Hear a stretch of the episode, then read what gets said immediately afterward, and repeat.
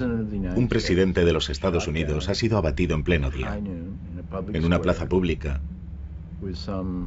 con cerca de 500 personas mirando. Con al menos 38 de esas personas filmando y sacando fotografías. Y hoy, cuando ya han pasado 40 años, no sabemos lo que pasó realmente.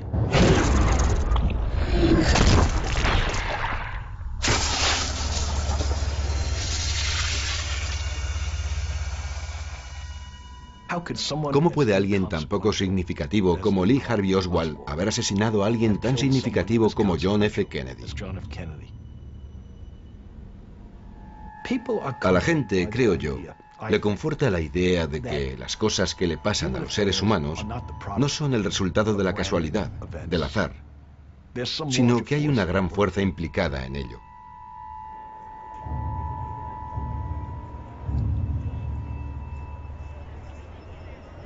El verdadero impacto fue filosófico.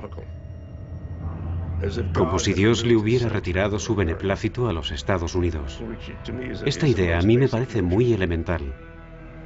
Porque hasta el día de hoy, una mayoría de norteamericanos siente que Norteamérica es la nación elegida por Dios. Es la nación que Dios ama por encima de las demás. Después del asesinato hubo una sensación de que había algo oculto, que tal vez los Estados Unidos no perdurarían para siempre. El país quedó devastado por el mismo tipo de dolor, confusión y consternación que siguieron a los atentados del 11 de septiembre.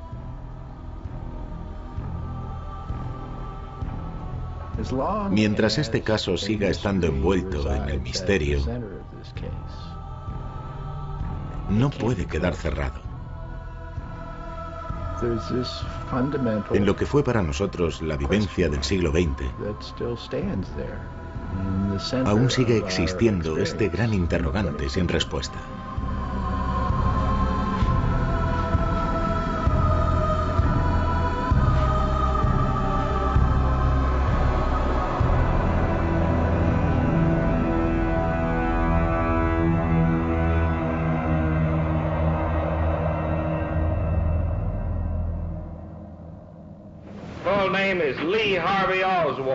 W-A-L-D. Was this uh, any indication that this was an organized plot, or was it just one man? We, there's no one else but him.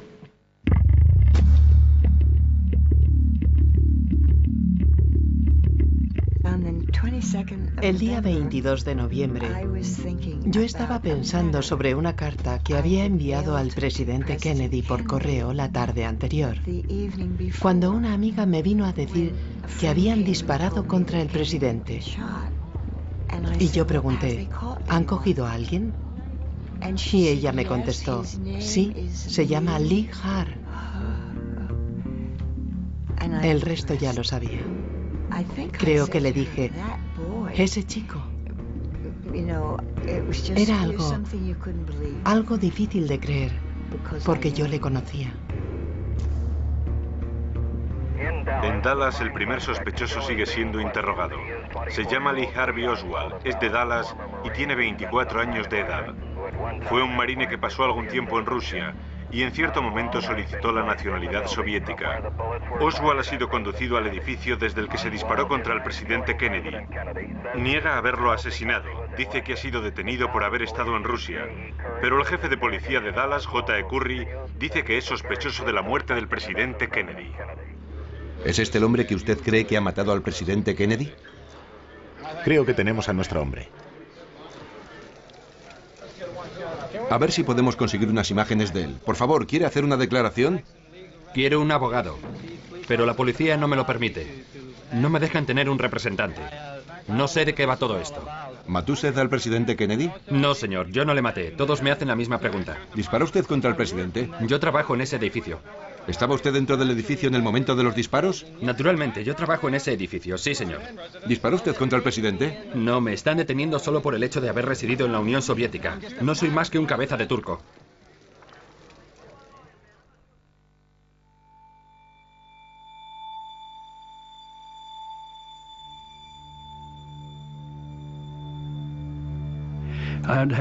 Aquella mañana estaba tomando café con mis amigos porque no tenía mucho que hacer.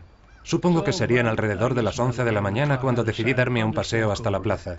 Que un presidente visite la ciudad no es algo que ocurra todos los días. Unos dos o tres segundos después de pasar él, oigo un sonido como un disparo. Primero pensé que era el tubo de escape de una motocicleta que acababa de pasar, y de repente, uno o dos segundos después, oigo otro disparo y luego otro. Tres disparos.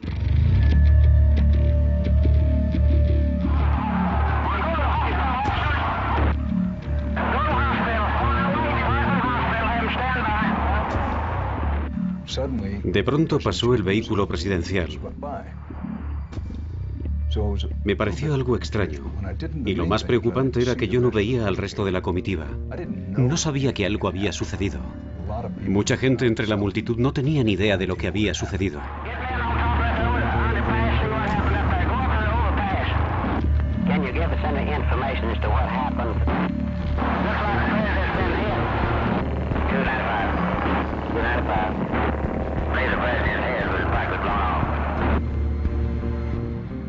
Cuando vi a la gente corriendo, señalando y gritando, pensé, mejor me vuelvo a la comisaría. Tengo que cubrir lo que está pasando, así que me fui volando.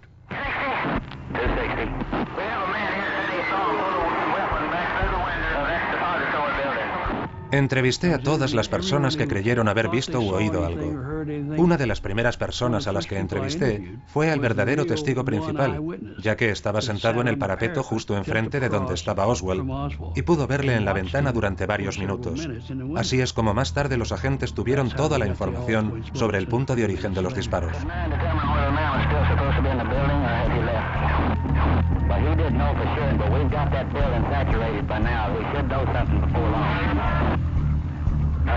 All squads.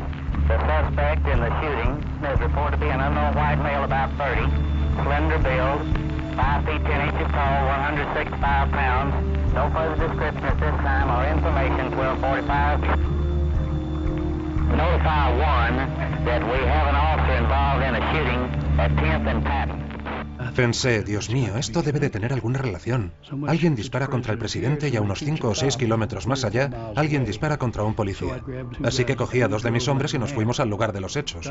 Llegamos justo a tiempo para entrevistar a tres o cuatro personas que habían presenciado los disparos contra el señor Tippit.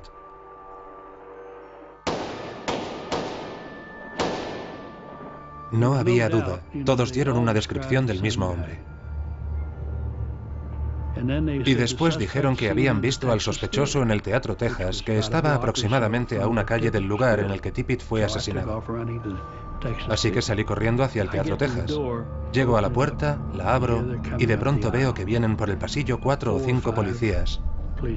Y justo delante de mí, a unos cinco o seis metros, se lanzan sobre Oswald. Él no se entregó sin pelear. Lo único que le oí decir fue, protesto contra esta brutalidad policial, y lo dijo dos veces.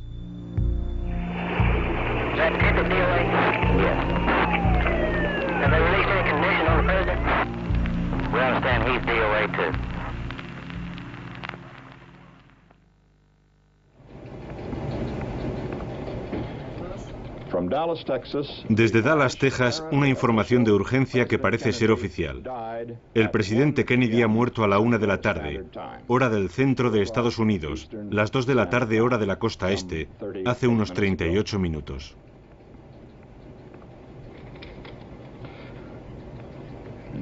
El vicepresidente Lyndon Johnson ha abandonado el hospital de Dallas, pero no sabemos a dónde se dirige. Es posible que en breve pronuncie el juramento de toma de posesión y se convierta en el 36 presidente de los Estados Unidos de América.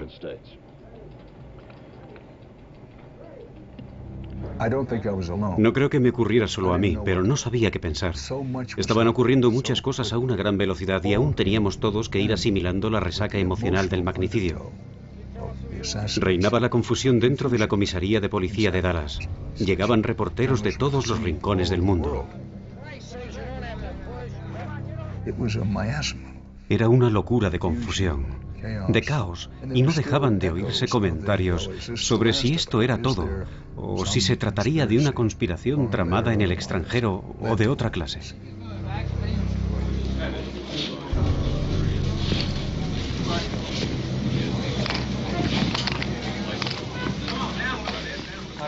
Yo desde luego no sé nada sobre todo este asunto. Quiero tener un abogado. Lo primero que me hizo pensar en todo este asunto, en la presunta culpabilidad de Oswald, fue cuando le vi en la televisión. Como abogado defensor vi a ese hombre y pensé que tal vez esté diciendo la verdad cuando decía que no sabía nada sobre lo sucedido. Parecía estar muy desconcertado. Realmente no sé de qué va todo este asunto. Nadie me ha informado de nada. Solo que se me acusa de... de haber matado a un policía. No sé nada más que eso y pido que alguien dé la cara y me proporcione asistencia jurídica. ¿Mató usted al presidente? No, no se me ha acusado de eso. De hecho, aún nadie me ha dicho nada sobre ese tema. Me enteré de ello cuando un reportero de la prensa me hizo una pregunta por los pasillos. ¿Qué es lo que nadie le dijo? ¿Cómo? Usted ha sido acusado. Desde aquí atrás no se le oye. ¿Qué hace usted en Rusia? ¿Cómo se hizo daño en el ojo, Oswald? Un policía me dio un golpe. Pensé que si le hubiera tenido yo en mi despacho, hubiera tomado sus comentarios muy, muy en serio. Yo diría que la mayoría de la gente pensó que Oswald seguramente lo hizo sin la ayuda de nadie, pero existe una posibilidad muy interesante de que eso no sea así. Existe la posibilidad de que tuviera ayuda.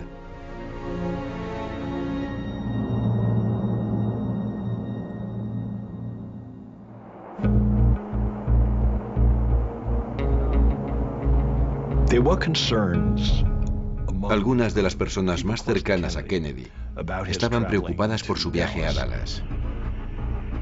Porque la ciudad tenía la reputación de ser el bastión de la extrema derecha.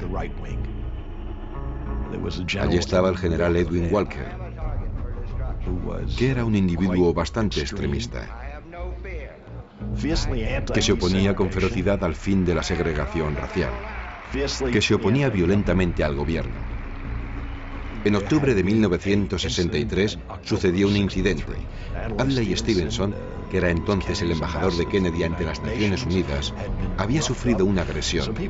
Así que la gente pensó que cualquier cosa que sucediera en Dallas que pusiera en peligro la vida de Kennedy procedería de la ultraderecha. Los editoriales del Dallas Morning News se manifestaban con mucha vehemencia contra Kennedy. Insertaron una publicidad el día en el que llegaba a la ciudad que decía, bienvenido, señor presidente, y luego añadían por qué no era en realidad bienvenido. Había un cierto grupo de gente. Unos eran ricos propietarios de pozos de petróleo, otros eran conservadores de la ultraderecha, y, mire, eran tremendamente venenosos. Le odiaban.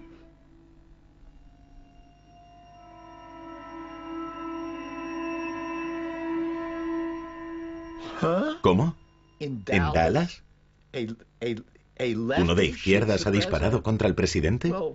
Bueno, tal vez sea así, pero me lo tendrán que demostrar. Quiero decir que eso no es algo que esté tan claro. ¿Disparó usted con ese rifle? No sé lo que le han contado, pero yo no he cometido ningún acto de violencia.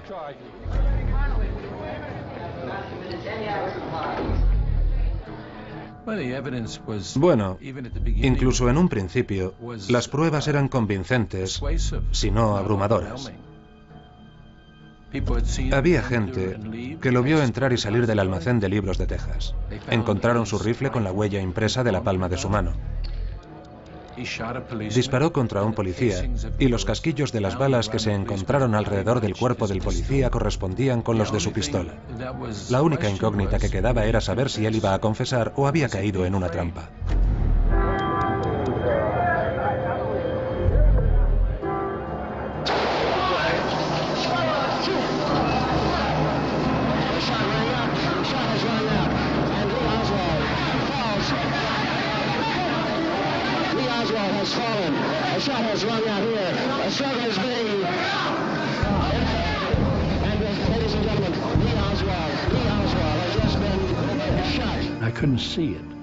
Yo no pude verlo porque se interponían demasiadas personas. Pero oí un disparo, uno solo, y luego alguien dijo, dicen que se llama Jack Ruby. Y yo pensé, Dios mío, Jack Ruby. Yo conozco a ese tipo, ¿sabe? Yo le conozco. Ahí traen a Oswald. Tiene la tez cenicienta y está inconsciente. Justo ahora le están trasladando. No se mueve. Ahora está dentro de la ambulancia. Están atendiendo. La policía está... Todo era muy extraño. Quiero decir, todo el asunto, toda esa historia que nos han contado de un llamado izquierdista, un personaje oscuro en medio de una ciudad de ultraderecha que acaba disparando contra el presidente y él mismo es asesinado pocos días después. Es algo que resulta extremadamente difícil de creer.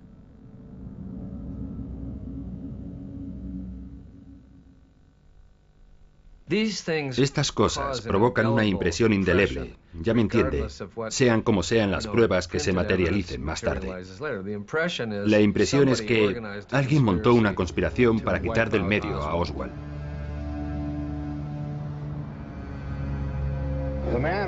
El hombre que disparó contra Lee Harvey Oswald ha sido identificado como Jack Ruby. Lleva un local en Dallas que se llama Club Carrusel, una especie de garito de striptease, un club nocturno. En los últimos dos días se le ha visto en los alrededores del ayuntamiento. Incluso ayer mismo estuvo repartiendo tarjetas de visita. ¿Se da cuenta de que lo que ha hecho tal vez cree un interrogante para la historia sobre quién asesinó al presidente Kennedy? Jack, ¿quiere decir algo? ¿Por qué lo hizo Jack? ¿Tiene algo que decir? Jack, Como ustedes que han sido testigos ya saben, este hecho increíble ha sido grabado en vídeo aquí, en la sede central de los informativos de la CBS. Hemos analizado la cinta. Cuando el asesino es asesinado delante de una cámara de televisión, no solo resulta apabullante, sino también verdaderamente extraño.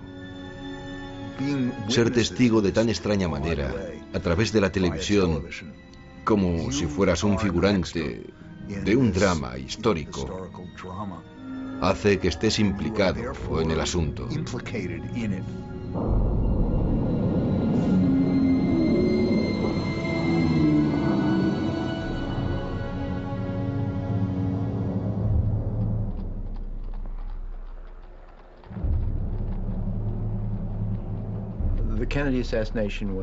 El asesinato de Kennedy supuso una especie de gran terremoto, y en aquel momento lo supimos todos.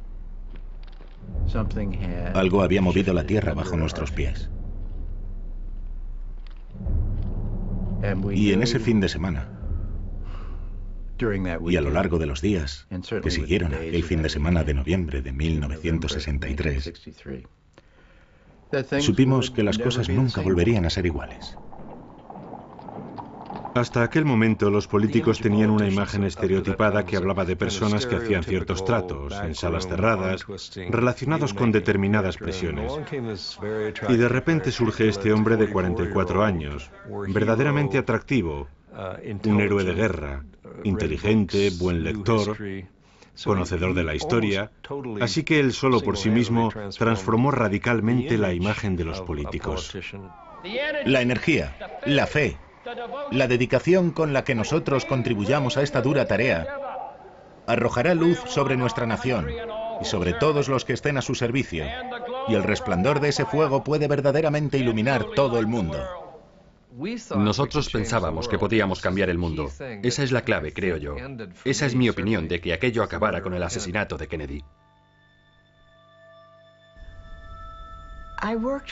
Trabajé para él en la primavera de 1953, cuando le acababan de elegir como senador. Me gustaba, era muy divertido. Yo creo que la primera reacción de Kennedy a su propio asesinato habría sido la curiosidad, el querer saber por qué.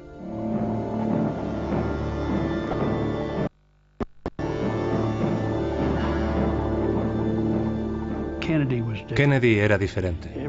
La gente lo amaba o lo odiaba, pero era alguien especial. Y la manera en que todo sucedió, la manera en lo de Jack Ruby, lo que hizo después al asesinar a Oswald, hizo que parezca que se trata de un asesinato que quedará sin resolver para siempre.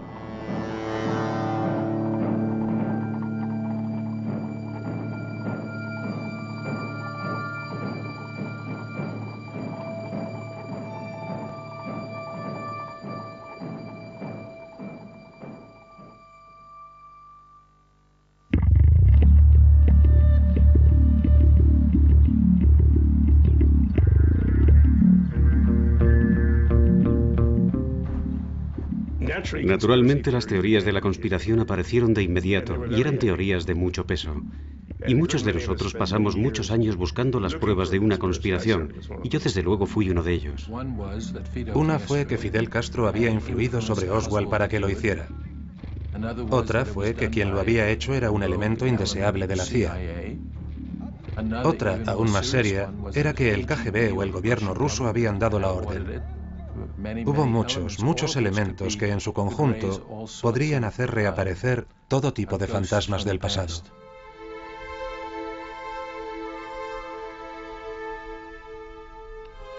Johnson pensó que lo mejor sería crear una comisión imparcial compuesta por siete hombres eminentes de reputación intachable que realizara una investigación exhaustiva que pusiera así fin a todos los rumores. Hubo una especie de carrera para conseguir que el informe de la Comisión Warren se concluyera antes de las elecciones del 64, a fin de calmar aquella historia, de dejarla a un lado, por decirlo de alguna manera. Podía ser temporal o definitivamente, pero al menos había que hacerlo de manera temporal. De alguna forma Johnson pensó que si contaba con personas como John J. McCloy, Richard Russell y el presidente del Tribunal Supremo Earl Warren, el país iba a aceptarlo. Las sesiones de la Comisión Warren no fueron televisadas y el por qué no lo sé. Creo que el país pensaba, necesitamos saber lo que ocurrió, pero también necesitamos seguir adelante. Cuando se produce un suceso tan tremendamente peligroso como este, la unidad es algo muy importante, así que concedamos al gobierno el beneficio de la duda, aunque ésta sea bastante grande. ¿Sí? Edgar Hoover en el 2192. ¿Cuántos? ¿Cuántos disparos hubo? Tres. ¿Alguno contra mí? No, los tres contra el presidente, y los tenemos. Dos de las balas quedaron destrozadas, pero por las características que aún conservan, nuestros expertos en balística pudieron probar que habían sido disparadas por este arma. ¿Hay alguna imagen de él disparando? No, no hay ninguna imagen de él disparando. Entonces, ¿qué imágenes son esas que ese tipo vendió por 25 mil dólares? Abraham Zapruda eligió en la Plaza Deley la ubicación exacta que un equipo de rodaje de Hollywood hubiera elegido si tuviera que filmar el asesinato. ¿Me puede dar su nombre, por favor? Me llamo Abraham Zapruda. ¿Señor Zapruda? Zapruda, sí, señor. En muy pocos segundos, Zapruda se dio cuenta de que poseía algo de un enorme valor. Yo salí y como una media hora antes escogí un buen sitio para tomar algunas imágenes. Él buscó un abogado y el abogado dijo, esto es lo que vamos a hacer. Tenemos un proyector en la sala. Vamos a pasar la película una vez, una sola vez para que la vean y sepan lo que hay en ella. Y luego hablaremos para ver a qué acuerdo llegamos. Si la película va a estar a la venta, y si así fuera, ¿por qué cantidad?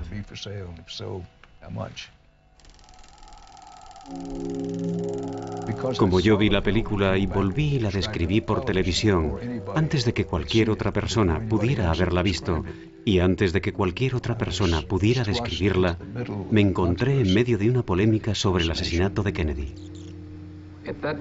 En el momento en el que el presidente puso su mano sobre este lado de la cara, se inclina bruscamente un poco hacia adelante. Era obvio que el primer disparo le había alcanzado. El gobernador Connelly, con su abrigo abierto, con su botón desabrochado, se vuelve de esta manera. Era obvio que el gobernador también había sido alcanzado por un disparo, y está claro que otra bala acertó en la cabeza del presidente. La cabeza del presidente se inclina violentamente hacia adelante de esta manera. No sé por qué Dan Rather dijo eso. Estaba claro que la cabeza se fue hacia atrás. Se puede ver en la imagen que publicó la revista Life. La bala le alcanza en la cabeza y su cabeza se va hacia atrás. La revista Life compró todos los derechos de la película, pero no las pasó por televisión, supuestamente por razones de buen gusto. Si esa película se hubiera pasado por la televisión en la semana del 22 de noviembre, o en las semanas posteriores por aquella época, habría tenido éxito a la hora de sembrar importantes dudas en cualquier persona que se hubiera tragado la idea de que un solo loco solitario había disparado desde la parte de atrás del presidente. Hubo dudas sobre la dirección de la que procedían los disparos. Hubo dudas sobre si se trató de un asesinato con motivaciones políticas. Hubo rumores de que tal vez cayó en una trampa porque era comunista. Su madre dijo en aquel momento que estaba siendo víctima de un complot. Tengo más pruebas circunstanciales que apoyan este hecho de las que tiene la policía de Dallas. Además, creo que Lee era un agente del gobierno y hay muchas razones que me llevan a creer esto. Marguerite, la madre de Oswald, es una de las personas más extrañas con las que jamás me haya encontrado. De hecho, algunas personas tenían miedo de ella y no me sorprende nada. Lee Harvey Oswald, mi hijo, incluso después de su muerte, ha hecho más por su país que cualquier otro ser humano vivo. Ella me llamaba constantemente para asegurarme que él estaba implicado en una conspiración con la CIA y los demás. Me decía, mi hijo era inocente, era un agente del FBI. Se arrastraba para conseguir dinero de las entrevistas o de cualquier cosa.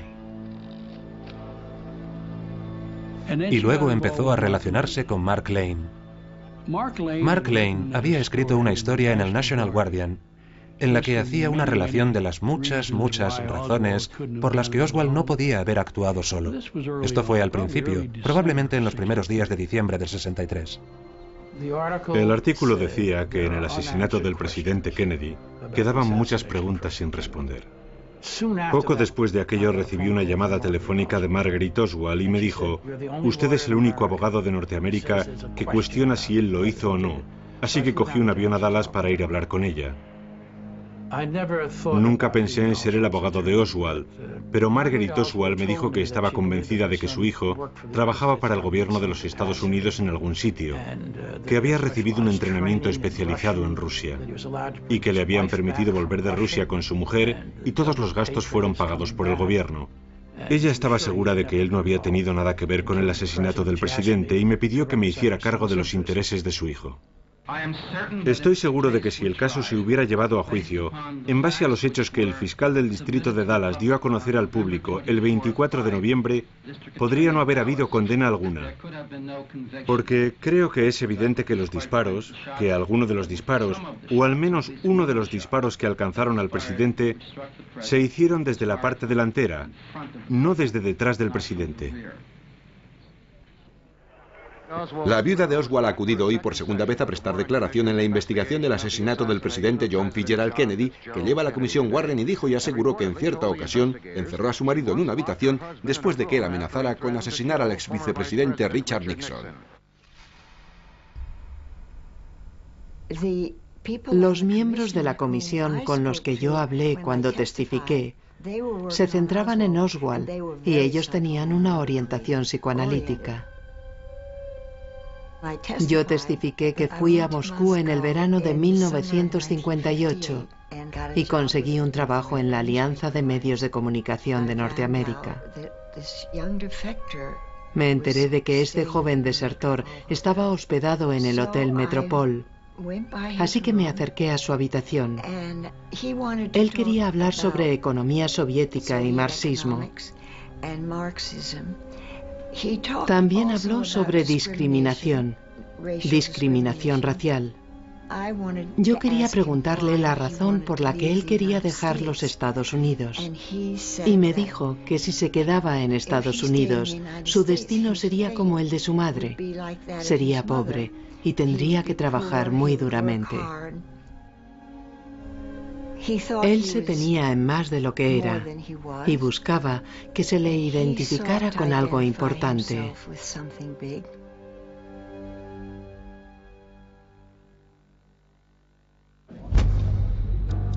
En cierto momento, la comisión Warren decidió efectuar una reconstrucción de cómo Oswald pudo haber disparado tres veces en el muy breve periodo de menos de seis segundos.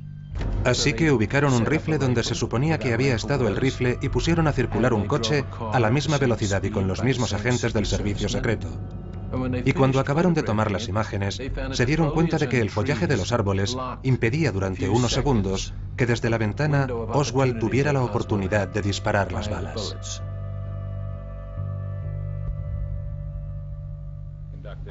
Entonces, a Arlen Spector, uno de los asesores legales de la Comisión Warren, se le ocurrió una idea para explicar cómo una bala podía haber atravesado al presidente y luego alcanzado a John Connolly. Se trataba de una hipótesis, y más tarde la gente lo llamó la teoría de la bala única o la teoría de la bala mágica. Varios miembros de la comisión, como John McCloy y Allen Dulles, no aceptaron que ninguna prueba respaldara esta hipótesis, pero no dieron ninguna alternativa. Todos los miembros de la comisión creyeron que Oswald había sido el autor de los disparos que habían asesinado a Kennedy. No tenían la menor duda sobre ello. La comisión cree que la misma bala que alcanzó a Kennedy dio también a Connolly, pero yo no lo creo. Yo tampoco. Así que no lo pude firmar. Dije que el gobernador Connolly había testificado justamente lo contrario, así que yo no iba a estar de acuerdo con eso. Así que finalmente conseguí que se dijera que en ese tema había ciertas diferencias entre los miembros de la comisión. Algunos de ellos no creyeron que eso fuera así, pero de todas maneras es tan solo un pequeño detalle. Entonces, ¿cuál es el alcance de este asunto? ¿Qué dice? ¿Que Oswald lo hizo y lo hizo por alguna razón? Bueno, solo que era una especie de misántropo, que no se encontraba a gusto en ninguna parte, ni en Rusia ni aquí, y que estaba deseando conseguir que su nombre pasara a la historia y cosas así. No creo que a usted le disguste el informe. Es demasiado largo, porque tiene cuatro volúmenes. ¿Hay unanimidad? Sí, señor. Ahora pasan 15 segundos de las seis y media de la tarde según la hora de la costa este. Es domingo, 27 de septiembre. En este momento el contenido del informe de la comisión creada por el presidente pasa a ser público. Durante la próxima media hora buscaremos respuestas en él. Primero debemos conseguir respuestas a las dos grandes cuestiones primordiales. ¿Quién asesinó a John F. Kennedy? La comisión responde rotundamente que Lee Harvey Oswald. ¿Actuó Oswald solo o era un miembro de una conspiración? La comisión responde que actuó solo. Cuando en septiembre de 1964 salió el informe Warren, fue universalmente aceptado por todos los medios de comunicación del sistema. Si uno lee la revista Life o analiza lo que Dan Radar dijo en la CBS, aquello se tomó como si fuera una verdad bíblica. Estoy convencido de que Johnson, hasta el final de sus días, creyó que hubo algún tipo de conspiración. Nunca confió totalmente en la conclusión de la Comisión Warren de que hubo un solo asesino, que fue Lee Harvey Oswald. Pero Johnson era un hombre de pensamientos e impulsos fuertemente paranoicos. Al principio pensó que eran los survietnamitas que estaban tomando represalias por el golpe de Estado que había derrocado al gobierno de Diem y por el asesinato de Ngo Dinh Diem en Saigón, que se había producido apenas tres semanas antes del asesinato de Kennedy. Desde luego se trató de un golpe de Estado que había estado apoyado por Washington. Así que en la mente de Lyndon Johnson hubo un momento de sospecha. Luego, con el paso del tiempo, Johnson abandonó esa idea y continuó creyendo que hubo una conspiración, pero entonces pensó que venía de Cuba, porque se enteró de que en algunos círculos de la CIA se habían montado tramas criminales para deshacerse de Castro. Johnson dijo que ellos pensaban asesinar a Castro, pero que éste llegó antes a Kennedy. Así que necesita demostrar a los soviéticos, a los comunistas chinos y a los comunistas cubanos que él es un tipo duro. Y el sitio en el que él ve que puede hacer esto más directamente, más eficazmente, es en Vietnam.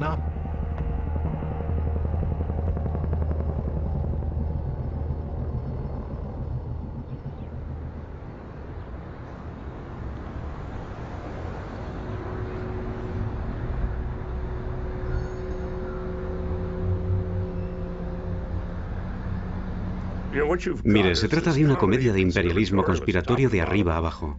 Los conspiradores imperialistas que estaban implicados ni siquiera se daban cuenta de hasta dónde estaban implicados. Luego había otras personas que no estaban en la trama, aficionados como yo mismo, que no estábamos metidos en el asunto, pero que seguimos creyendo que ellos sí que lo estaban. Es algo que llegó a todas partes. Aquello fue un increíble pantano de posibilidades. Mi libro se publicó en abril de 1966 y abrió una puerta. Toda la tesis de mi libro estriba en que la Comisión Warren, aunque se tratara de una organización honrada, no realizó una investigación exhaustiva y pudo haber pasado por alto ciertas áreas, y en esas áreas podría estar incluida una conspiración.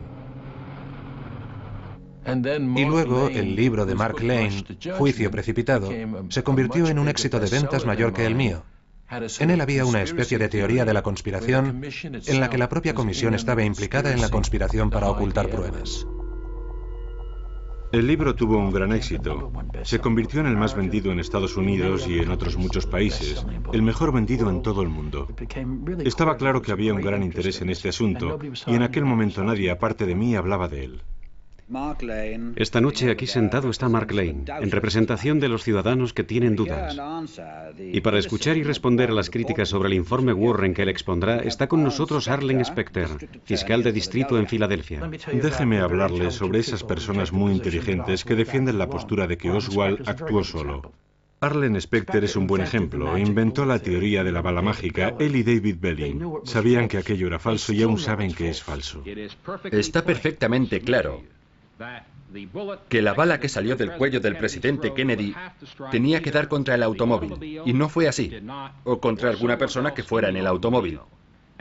Y el gobernador Connally estaba situado justamente delante de él. Permítame, el señor Lane tiene algo que decir. No, no me opongo a eso ahora. Tenemos un formato que seguir. No, señor, estoy a punto de explicar la teoría de la única bala según lo que habíamos ¿Cuál es acordado. el formato? ¿Excluye mis comentarios? Lamento no estar muy al corriente de ese formato. No es nuestra intención ocultar nada, ni del señor Epstein, ni del señor Lane, ni del mundo entero. Todo lo que estamos explicando aquí abiertamente procede de las notas que se tomaron de los testigos. Y si por error hemos convertido un posible en un probable, estaremos encantados de que usted nos lo indique. Pero nosotros lo hemos explicado abiertamente. Señores, Señor Lane, permítame que sea yo quien reconduzca esta pequeña discusión con el señor Specter. Mire, pero me gustaría hacer algunos comentarios sobre ciertas cosas. Tal vez haya un pequeño malentendido aquí. Me temo que así sea. Se hicieron al menos cinco disparos. Y los disparos procedían de al menos dos direcciones diferentes y prácticamente fueron simultáneos. Esa es la definición de una conspiración. En cuanto salió mi libro, la primera encuesta Gallup que se hizo mostró que dos de cada tres norteamericanos no se creían el informe Warren. El paso de la creencia de que la Comisión Warren decía una gran verdad a que la Comisión Warren estaba corrupta y era incompetente tiene mucho que ver con el espíritu de la época. Tiene mucho que ver con la guerra de Vietnam. Tiene mucho que ver con que la gente estaba teniendo dudas sobre la credibilidad de las instituciones, incluyendo al gobierno y a los medios de comunicación, a los que había creído en 1964, pero en quienes ya no creían en 1967. Y una vez que la gente ya no cree en el gobierno, está más predispuesta a creer que Mark Lane interpretaría más correctamente la película de Zapruder de lo que lo haría un fiscal como Arlen Specter. Estaban ocurriendo un montón de cosas. Se estaban produciendo muchos cambios en Norteamérica. En lo que se refiere a la guerra, si uno cree que el gobierno está mintiendo sobre lo que está ocurriendo en Vietnam, ¿cómo va a creer cualquier cosa que diga el gobierno sobre el asesinato del presidente Kennedy? ¿Cómo vamos a creer todo lo que ellos nos digan? La guerra de Vietnam, las mentiras, una mentira tras otra y tras otra. Desde lo que ocurrió en Dallas, desde aquel hecho, uno empieza a plantearse un poco quiénes somos, a dónde vamos, qué es lo que de verdad nos está ocurriendo.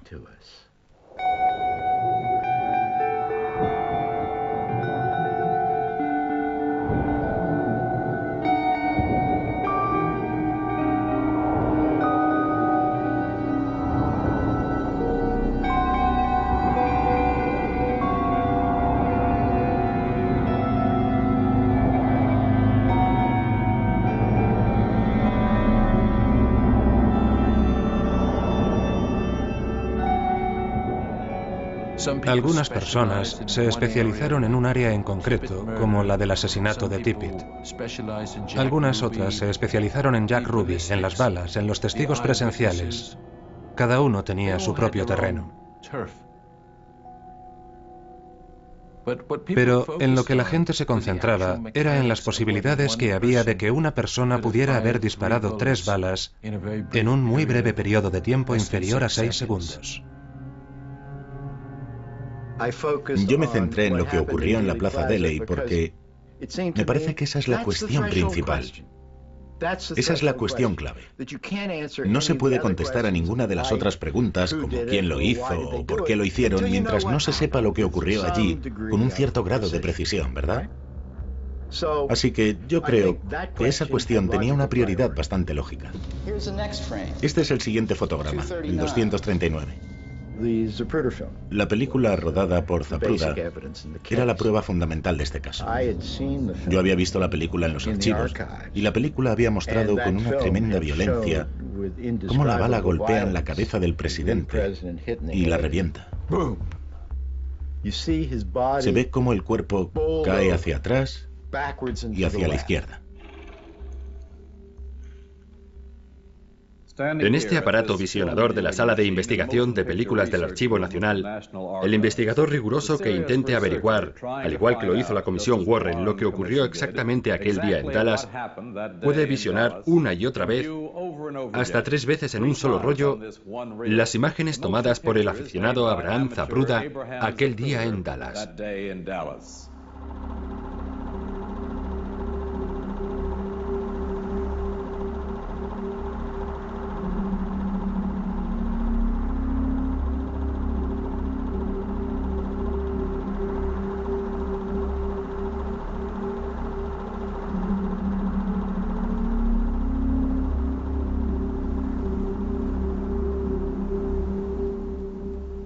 Es impresionante, totalmente impactante. Mi conclusión es que los disparos procedían de tres direcciones diferentes.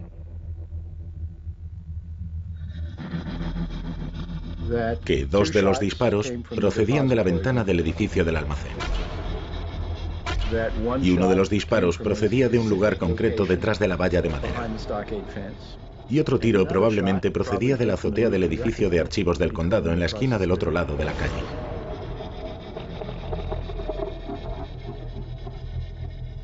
Desde adelante en esta dirección y hacia atrás bruscamente y hacia la izquierda.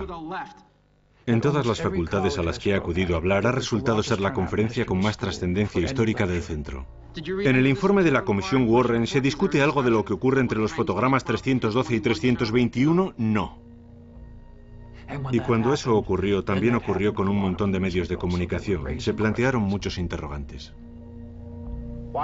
¿Por qué sigue estando tan fresca esta pesadilla? Sigue estando tan viva y tan real porque pocos días después del asesinato ya había personas que se negaban a creer que un crimen de esta magnitud pudiera tener una solución tan sencillamente patética. Al principio, Lane estaba prácticamente solo. Ahora es solo uno entre el creciente número de personas que dudan. Y las dudas han tenido su efecto. Han mantenido debates en televisión, hablado en programas nocturnos de radio, han realizado sus propias versiones de lo que ocurrió. No hay la menor duda. Sabemos qué ciudades estaban implicadas. Sabemos cómo se hizo en sus aspectos principales. Conocemos a los individuos clave implicados. Y estamos en el proceso de conseguir pruebas. Pensé que lo había dejado claro hace días. Jim Garrison, el fiscal de distrito de Nueva Orleans, me llamó y me dijo, ¿puedes venir a Nueva Orleans a ayudarme en este asunto? Él ya había leído mi libro. Yo estaba presente mientras Garrison hablaba con los medios de comunicación desde su oficina. Fue la primera vez que alguien dijo, señoras y señores, tengo una información que darles. Su CIA ha asesinado a su presidente. ¿Piensa usted citar algún miembro de la CIA para interrogarle? Lo siento, no puedo hacer ningún comentario sobre ese tema. Tengo que hablar solo en general. No puedo decirle cuáles son nuestros planes. Garrison ayudó a elevar el asesinato de Kennedy de la categoría de un simple problema forense a plantear una importante motivación política en el que las balas carecían de importancia. ¿Qué es lo que pasaba realmente? ¿Quién se benefició? ¿Se benefició Lyndon Johnson? ¿Fue para que el ejército siguiera en Vietnam? ¿Había un propósito social importante? A Lyndon Johnson le preocupan mucho las afirmaciones que proceden de Nueva Orleans. Lo que más le molesta es la posibilidad de que se le vea como una de las figuras que están tras la conspiración. ¿Eso lo dice Halebox? Dijo que ese fiscal de distrito de ahí abajo ha dicho que las pistas conducen hacia mí o algo así. Yo había oído que Garrison lo estaba diciendo en ciertos círculos de la ciudad, que se podía seguir esa pista, o que podría usted aparecer implicado en algún momento, algo que me parece increíble que él lo esté diciendo. Creo que en lo que está trabajando es sobre las vinculaciones que tuvo Oswald en los tres o cuatro meses que pasó allí en el 62 y en el 63. Dudo, creo que sería increíble que tuviera algo que llegara más allá. O es así o el tal Garrison está como un cencerro. Tal vez a alguien le parezca, le resulte incómodo o le produzca un gran impacto porque se trata del presidente. Después de todo, él es el culpable de estar implicado y creo que eso es algo que debemos reconocer. La teoría oficial de la conspiración decía que Kennedy fue asesinado porque estaba preparando la retirada de Vietnam, y eso es algo que no podía ser. Teníamos que quedarnos en Vietnam. Y como todas esas teorías, esta tenía algo de plausible y a la vez una deprimente carencia de pruebas. Garrison encontró un testigo, un tipo llamado Perry Russo a quien hipnotizó. Dijo que conocía a un tipo llamado David Ferry que más o menos le había dicho que estaba conspirando con Oswald. Perry Russo vino desde Baton Rouge. Durante los primeros cuatro días le sometieron tres veces al polígrafo. Fracasó en todas.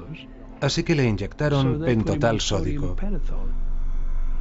Tengo una grabación en la que el doctor Esmond Fatter lleva el interrogatorio con el pentotal sódico. Perry, esta puerta es la entrada a un túnel del tiempo. No tienes que preocuparte, porque estamos todos aquí y todos vamos a cuidar de ti. Me gustaría que abrieras esa puerta y penetraras en el túnel del tiempo.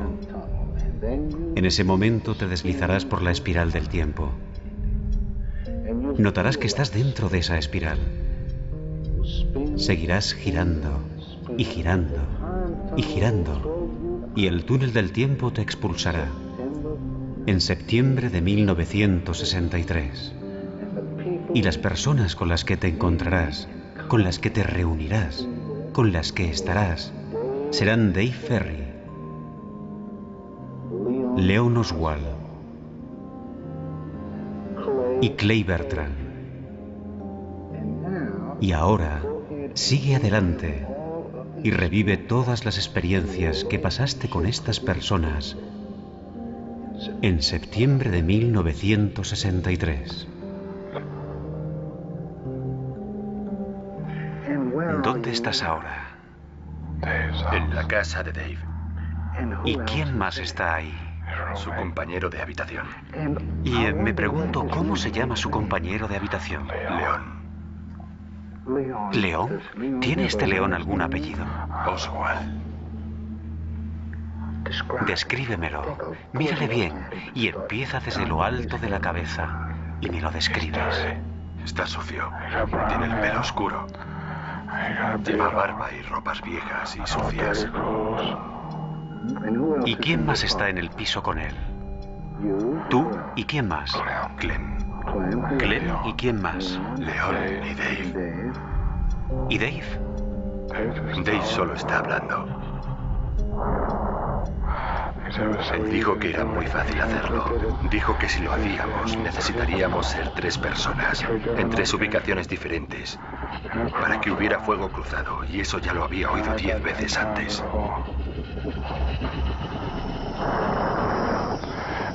Y luego tienes que largarte.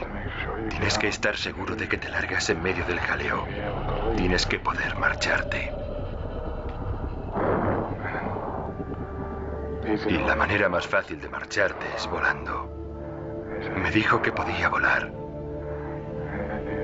Volar a Cuba, a México o a Brasil. Déjate llevar y te sorprenderá lo clara que estará tu memoria durante las próximas semanas.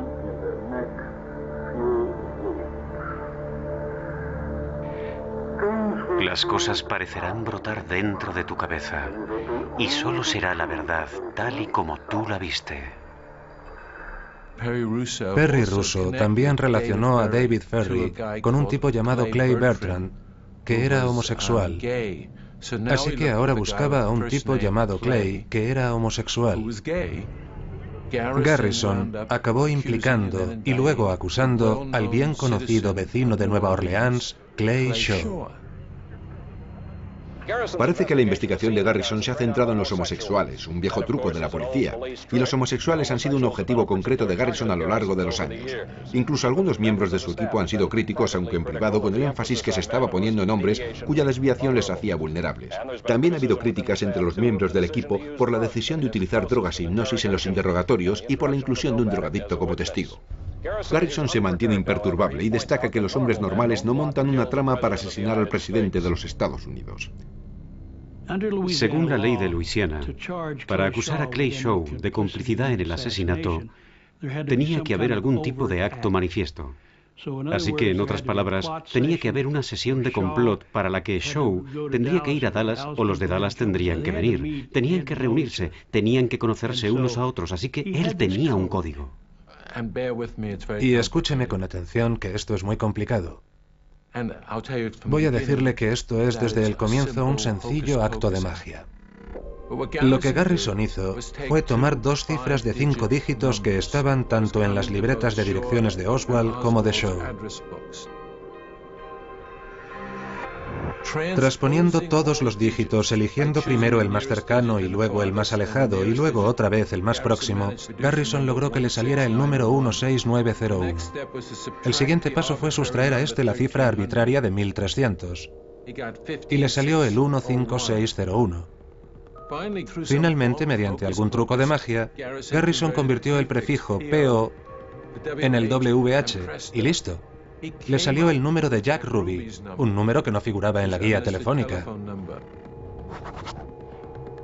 Y para que esto resulte aún más ridículo, mediante el uso de otro método de desciframiento de códigos, si es que podemos llamar a esta ridiculez desciframiento de códigos, obtuvo un vínculo entre Oswald, Clay Shaw, Jack Ruby y el agente local de la CIA.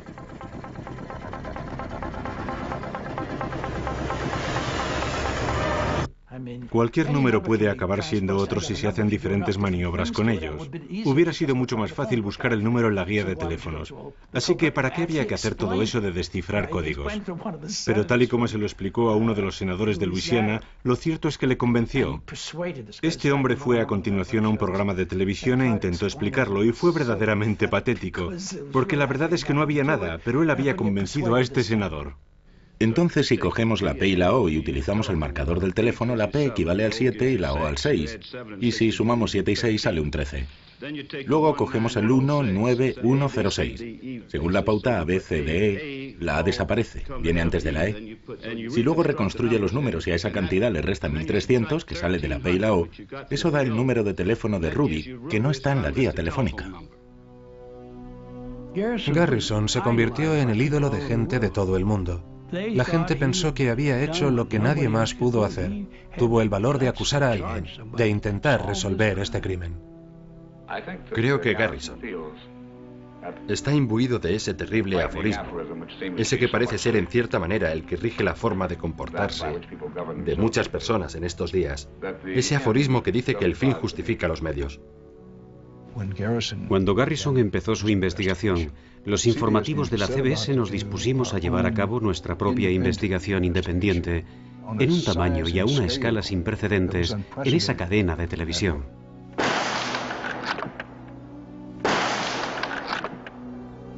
Llevando con él su rifle, Oswald se deslizó entre las cajas de cartón de libros hasta la esquina opuesta de la planta sexta. Desde luego teníamos nuestros motivos para llegar a conclusiones diferentes de las de la Comisión Warren. Porque si la comisión Warren había llegado a una conclusión equivocada, se trataría de la mayor historia que uno podría querer desmontar. Usted dice que Lee Harvey Oswald no asesinó al presidente Kennedy. Entonces, ¿quién lo hizo? En primer lugar, si yo supiese los nombres de las personas que estaban detrás del montículo de césped, donde sabemos que estaban, desde luego no se lo diría a usted y no podría hacerlo aquí. No hay duda de que estaban allí, y no hay duda del motivo por el que estaban allí.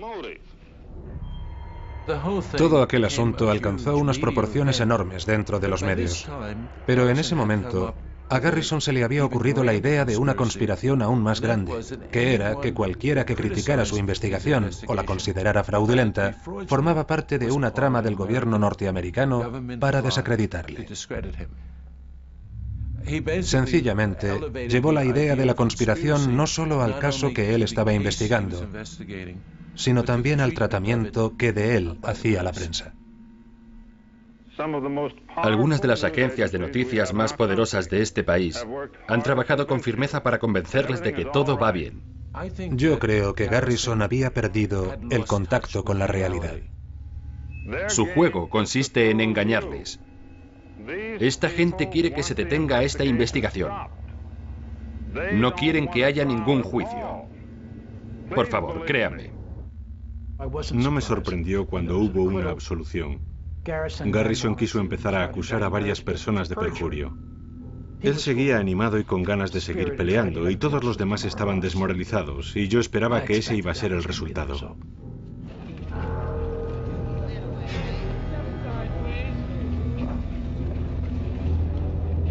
Yo creo que las indagaciones que hizo Garrison fueron un desastre para la investigación del asesinato de Kennedy.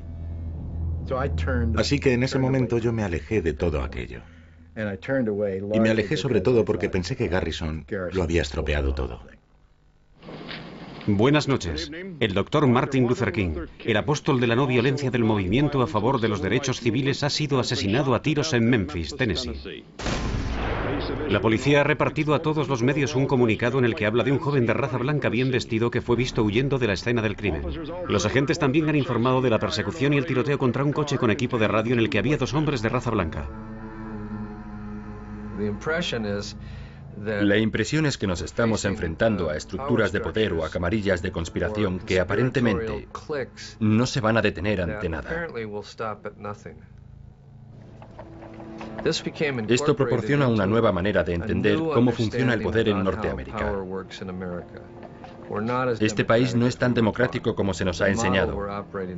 El modelo en el que nos movemos necesita incorporar sucesos al azar, asesinatos y elecciones robadas. No somos tan diferentes de los otros países.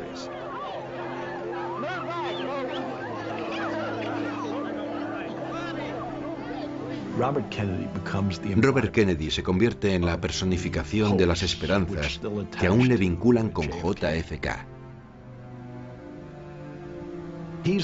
Él es la gran esperanza para acabar con la guerra de Vietnam en el 68, para seguir avanzando en los derechos civiles y para conseguir una legislación progresista.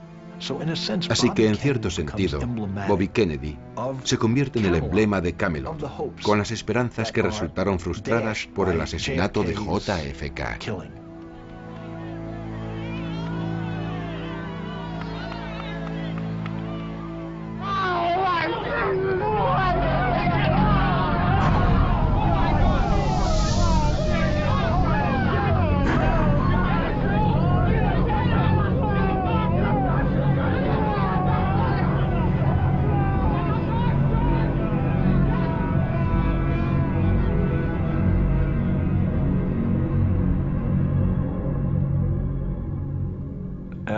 Fue tras el asesinato de otro Kennedy cuando dejé de confiar en el gobierno y en la política. Todas las esperanzas que surgieron en el periodo que fue del año 60 hasta el 63, que resucitaron durante unos pocos meses o unas pocas semanas del año 68, quedaron destrozadas. El asesinato fue algo verdaderamente devastador. Para mí, Bobby Kennedy, supongo, que representaba la posibilidad de una cierta redención. Y luego, de repente, cuando él desapareció, fue cuando algunas personas que yo conocía se volvieron adictos al análisis de los asesinatos.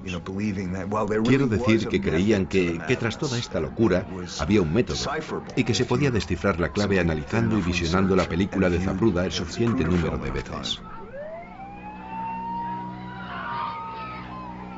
Estos asesinatos siempre han sido subestimados en los efectos que tuvieron sobre los diferentes movimientos y en los efectos sobre individuos como nosotros. Creo que la década de los 60 tenía un desarrollo narrativo lógico que conduciría a la llegada al poder de una mayoría progresista hacia 1968, pero que fue interrumpido tres veces por los asesinatos que cometieron fuerzas desconocidas. Las manifestaciones de Chicago en la Convención Demócrata de 1968 tienen que ser situadas en ese contexto. Los asesinatos, aquella oleada de asesinatos, nos condujo a un enfrentamiento inevitable. Aquello fue la gota que colmó el vaso. Era el momento de la verdad. Era un enfrentamiento colosal entre las fuerzas de la luz y las fuerzas de la oscuridad.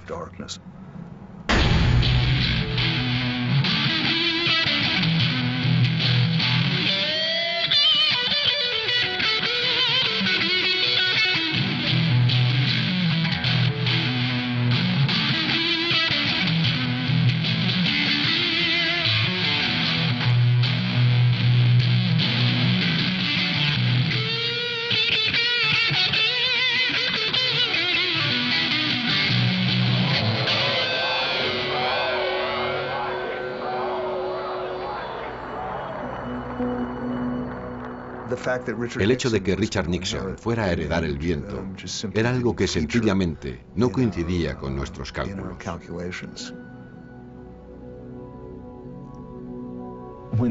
Cuando los tiempos se vuelven difíciles, cuando la complejidad aumenta, creo que es muy natural que la gente se aferre a las teorías de la conspiración y a veces pueden resultar ciertas. En algunas ocasiones han podido demostrarlo.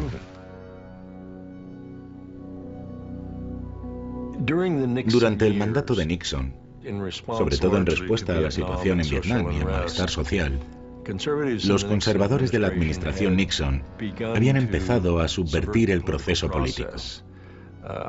Curiosamente hubo pinchazos de las líneas telefónicas, apertura del correo, vigilancia tanto de activistas a favor de los derechos civiles como de activistas antimilitaristas.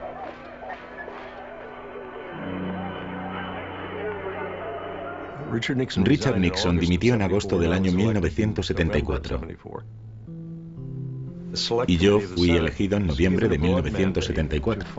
A un comité especial del Senado se le dieron poderes amplios para averiguar qué abusos habían cometido los cuerpos y las agencias de espionaje y seguridad durante la década de los 60 y los primeros años 70.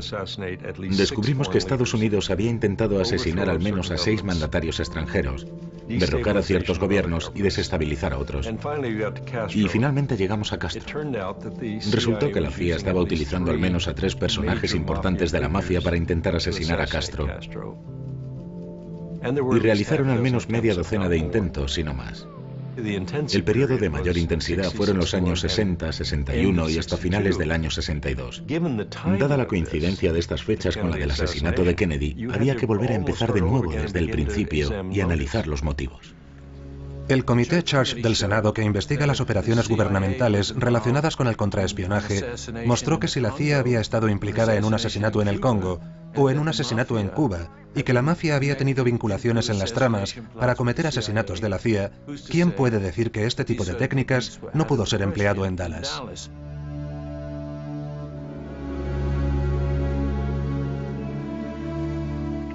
En aquella época estaba obsesionado con la CIA y no en el sentido de que todo en la CIA sea infernal, pero sabía lo suficiente como para saber que había un montón de diferentes ramificaciones, secciones y grupúsculos dentro de la CIA, además de toda la red burocrática. Así que vi que era perfectamente posible que ciertas personas de la CIA lo hubieran llevado a cabo. Enviamos a un investigador a la biblioteca Kennedy para que intentara averiguar con quién hablaba John Kennedy durante el periodo en que estaban surgiendo todas estas tramas. Y este investigador volvió con una relación de 75 llamadas telefónicas mantenidas entre la Casa Blanca y un número de Los Ángeles. El número resultó ser de una joven llamada Judith Campbell, una aspirante a estrella de cine que Frank Sinatra le había presentado a John Kennedy. Aparentemente el presidente Kennedy y la señorita Campbell mantenían una cierta amistad, por decirlo así. Y el problema era que ella también tenía una amistad con Sam Giancana, una de las figuras principales, si no la más importante, de la mafia de Norteamérica. Ahora la trama se había vuelto terriblemente densa. ¿Disparó usted contra el presidente? No, me están deteniendo solo por haber residido en la Unión Soviética. No soy más que la cabeza de turco. Cuando ocurrió el asesinato de Kennedy, la CIA se puso nerviosa, igual que la mafia, porque se preguntaban cuánto tiempo estuvo este tal Oswald con nosotros. 48 horas, 72 horas, nadie lo sabe. Solo Dios sabe lo que él podría llegar a decir si hubiera un juicio público. Así que hubo gente que empezó a preguntarse, ¿habrá ordenado la mafia a Ruby que asesinara a Oswald?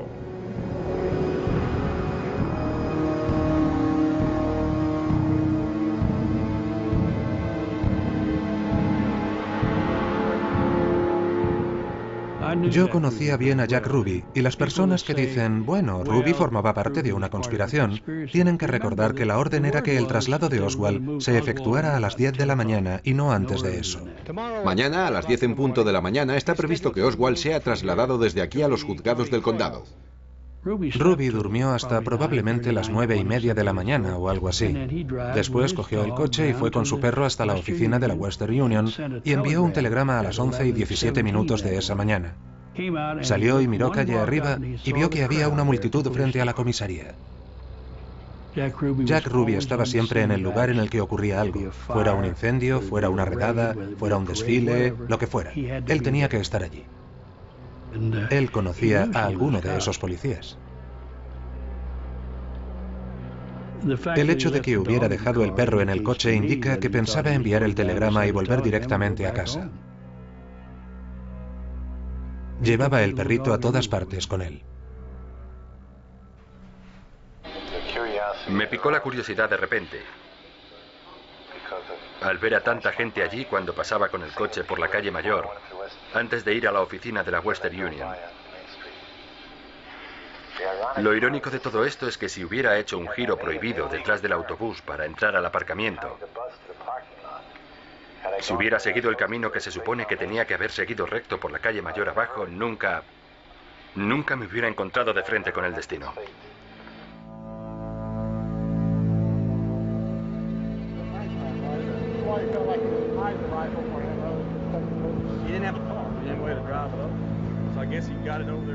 Si observan la fotografía de cerca, pueden ver que hay solamente un policía que haya girado la vista en esa dirección, como si estuviera preparándose para lo que iba a ocurrir inmediatamente. Aquí abajo el coche del presidente. Y ahí arriba el humo del disparo fatal, saliendo de detrás de la verja de madera que hay sobre el montículo de césped. Existe, por supuesto, la teoría de que lo hizo la mafia, la teoría de que lo hizo la CIA, la teoría de que los cubanos anticastristas lo hicieron. Creo que si se quieren estudiar todas estas teorías, lo mejor que se ha hecho es el trabajo de Oliver Stone. Hay que ver su película. Toma uno. Marca A. Marca T. Acción. ¿Los cubanos? Lo que intentamos hacer es tomar todos los hechos que ahora conocemos y ponerlos todos juntos de forma que los espectadores puedan por primera vez verlos todos juntos, en vez de escuchar uno por aquí y otro por allí. Y luego la negación de todo esto. Es difícil creer una cosa de aquí y otra de allí. Lo que nosotros intentamos es mostrar un mosaico completo con todas las cosas que han ocurrido superpuestas. Yo no soy un documentalista. Como dramaturgo estoy dando forma final a cuatro historias diferentes. Pero en esencia creo que la historia que cuento es verdad. En esencia, en espíritu. Kennedy fue asesinado en unas circunstancias realmente sospechosas que en su momento no se investigaron. Además del hecho de que dicen que salió por aquí y dio a Connolly, que estaba justamente aquí delante. Y tenía otras seis heridas y la huella de la bala en sí era la misma. Quedó virtualmente sin mancha. Una bala inmaculada. Es una historia increíble. El único problema es que ya nadie se lo cree, gracias a ti. Eso no es verdad. Mucha gente aún lo sigue creyendo. Bueno, ya no lo creerán después de esto.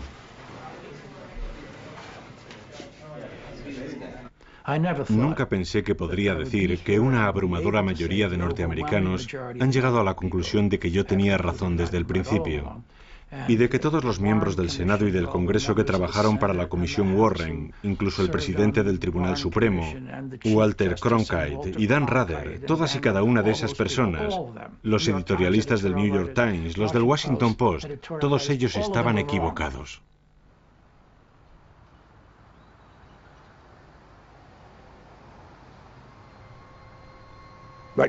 Al igual que la mayor parte de los defensores de la teoría de la conspiración, yo también quería que se tratara de una conspiración, pero intentaba pensar cómo se podía haber montado una conspiración semejante y debo decir que no fui capaz de hacerlo.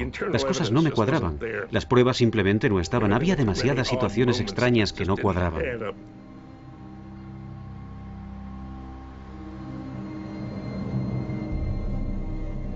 A Oswald siempre se le presentaba como un analfabeto, una especie de tonto que no tenía muchas luces.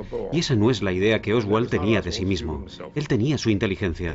No es que fuera un gran intelectual, pero sí era bastante inteligente y para ser una persona sin estudios era bastante brillante. Le he escuchado en algunos programas de radio y se manejaba bastante bien. Varios partidos norteamericanos y varios países se basan en el marxismo, como ocurre con Ghana, Ghana, Ciertos países tienen características de sistemas socialistas como ocurre con Gran Bretaña y su sistema médico socializado. Estas son las diferencias que hay entre un país rotundamente comunista y los países que siguen ciertos principios de la izquierda o del marxismo. Estaba fascinado con Adolf Hitler, no porque él creyera en las ideas de Hitler, sino porque Hitler le hizo ver que uno puede salir desde abajo, desde lo más bajo de la sociedad, siendo un desempleado, un pobre desgraciado sin un lugar donde caerse muerto, y puede llegar a convertirse en un hombre muy, muy poderoso.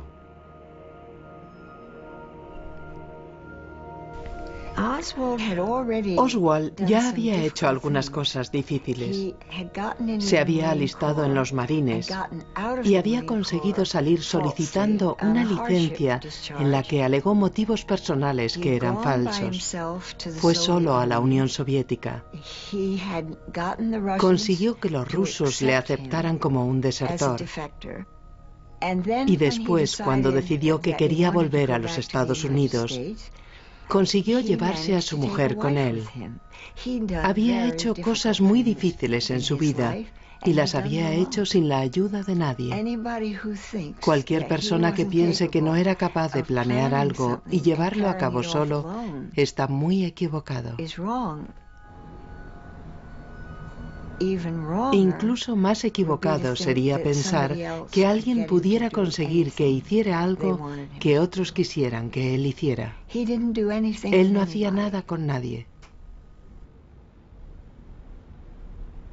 Lo que descarta en mi cabeza la idea de que hubiera una conspiración no es que no hubiera alguien que tuviera una buena razón para montar una conspiración. Lo que lo descarta es el paso del tiempo. Eso es algo que hay que tomar en cuenta. Según han ido pasando las décadas, una tras otra, no hay el menor indicio que dé a entender cuál era la conspiración. 40 años después, ninguna de aquellas teorías ha tenido éxito. Mire, los norteamericanos son propensos a pensar de una manera paranoica. La creencia de que tiene que haber una historia que explique las cosas tan terribles que ocurren es, es una creencia muy arraigada. La creencia de que hay pequeñas intrigas, de que hay personas que son las que de verdad mueven las cuerdas, nos hace retroceder hasta el libro de las revelaciones. Ahí está la señal del 666. La bestia es la CIA. Es quien sea. Puede ser uno o pueden ser varios. Y maneja a los actores a su gusto para que todo parezca tener sentido.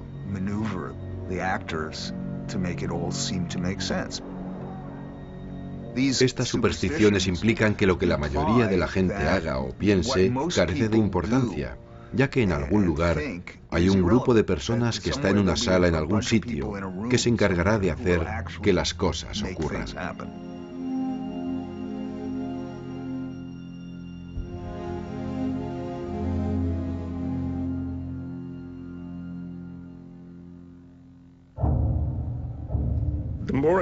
Cuanto más le estudié, más llegué a conocerlo.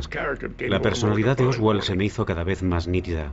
Él tenía una gran cantidad de ideas políticas y escribió largos pasajes sobre la manera en que debería ser diseñada la sociedad. Era un futurista y en cierto grado un utópico. Creo que creía que el camino hacia el poder no estaba cerrado para él.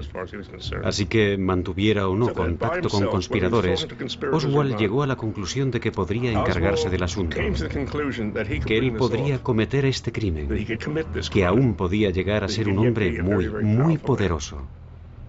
Y eso merecía la pena porque la vida que llevaba era verdaderamente miserable.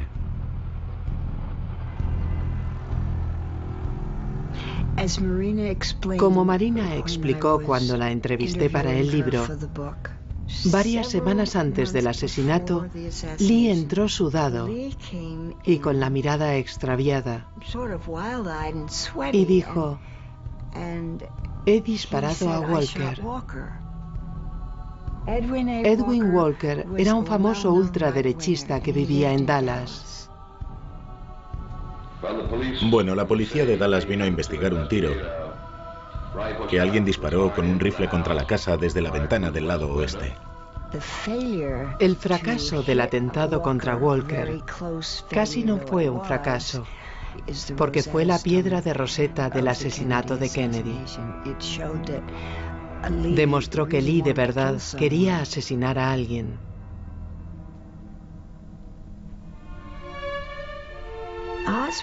El martes Oswald se enteró, creo que lo contaban extensamente en los diarios matinales de Dallas, de que la ruta que iba a hacer el coche de Kennedy pasaría por delante del edificio en el que él trabajaba.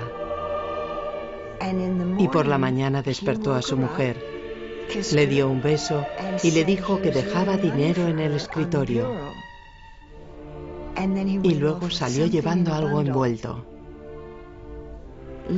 A última hora de la tarde del día 22, su mujer miró en el escritorio en el que Lee le había dejado el dinero, que eran unos 70 dólares, y miró dentro de una vieja taza y dentro encontró la alianza de Lee.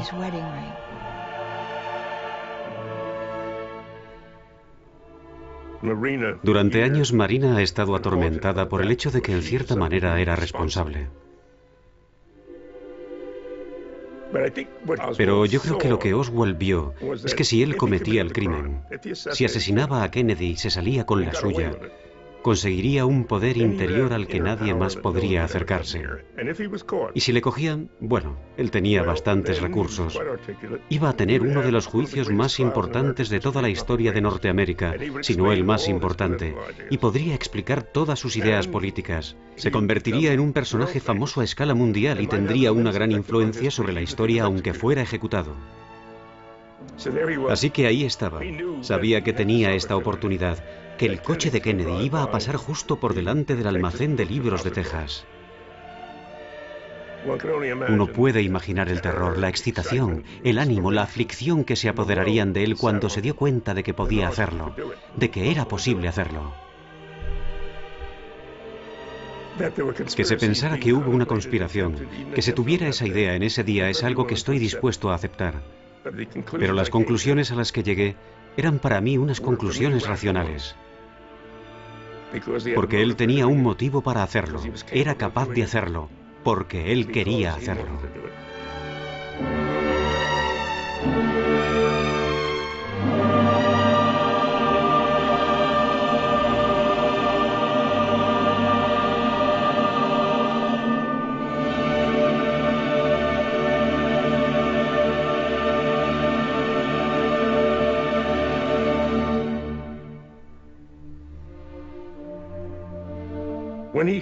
Cuando disparó contra Tippit, creo que se dio cuenta de que todo estaba perdido, porque ya no iba a poder pronunciar su gran discurso. Si disparas contra un policía, No tienes nada que hacer. Estás perdido. Así que después de que le cogieran solo se limitó a defender su inocencia y a decir, soy la cabeza de turco.